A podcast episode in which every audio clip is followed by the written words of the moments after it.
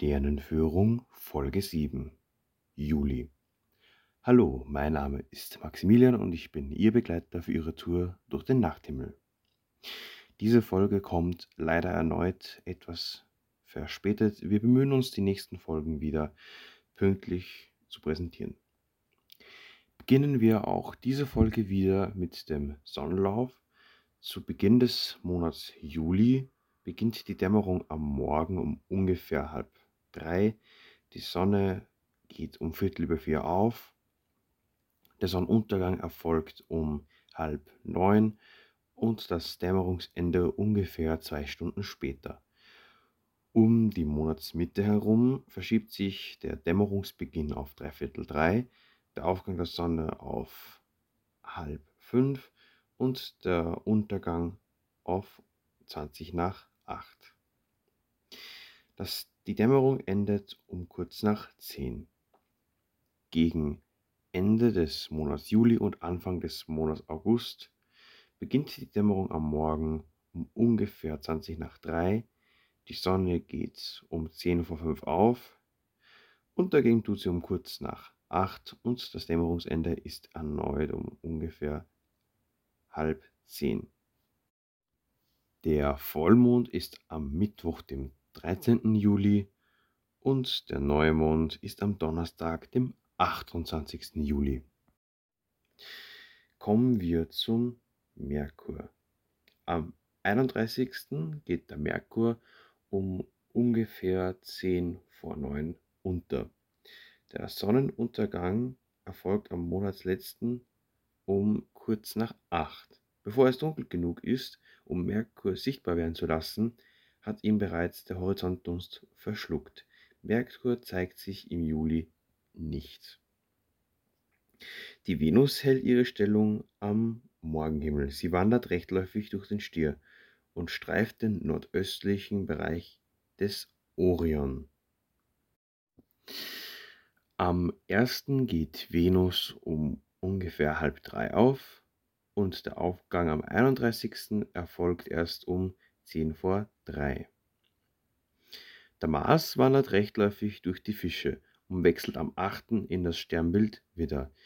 Die Marshelligkeit steigt weiterhin an. Am 1. überschreitet Mars die östliche Horizontlinie um ungefähr 20 vor 1. Am 15. geht er um kurz nach Mitternacht und am 31. bereits schon um 20 nach 11 auf. Der abnehmende Halbmond besucht den roten Planeten in der Nacht vom 21. auf den 22. Juli. Jupiter bremst seine rechtläufige Bewegung im Nordteil des Cetus Walfisch an der Grenze zu den Fischen stark ab und kommt am 29. zum Stillstand. Der Riesenplanet verlagert seine Aufgänge in die späten Abendstunden. Am 1. geht er um kurz nach Mitternacht auf, am 15. um kurz nach 11 und am 31.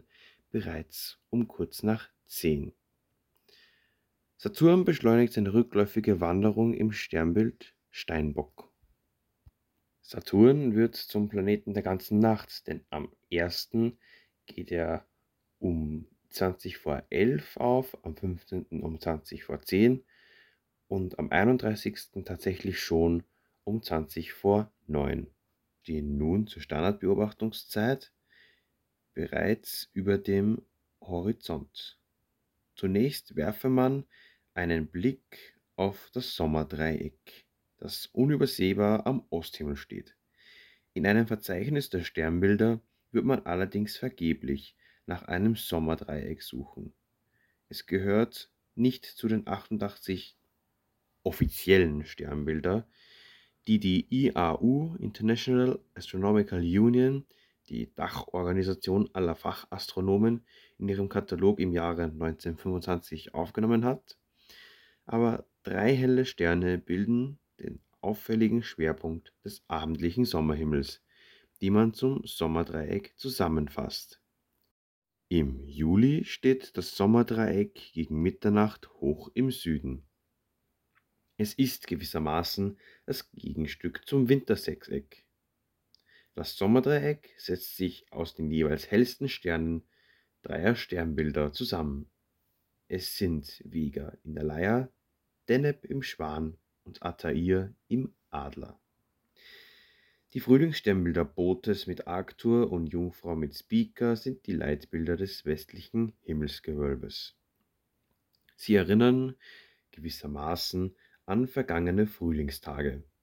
Tief im Süden ist Antares zu sehen, der Hauptstern des Tierkreisbildes Skorpion. Der Skorpion passiert gerade den Meridian. Sein Hauptstern heißt Antares. Er markiert das Herz des Skorpion. Antares ist rund 600 Lichtjahre von uns entfernt. Er ist ein sogenannter roter Überriesenstern. Vom Skorpion zieht sich die scheinbare Sonnenbahn, genannt Ekliptik, durch den Schützen, der tief im Südosten aufgegangen ist. Mond und Planeten erreichen am abendlichen Sommerhimmel nur geringe Höhen, da sich die südlichen Teile der Ekliptik knapp über den Horizont befinden. Vor dem Skorpion steht im Südwesten die Waage. Hoch im Meridian fast im Zenit, stößt man auf Herkules mit seinem schönen Kugelsternhaufen M13.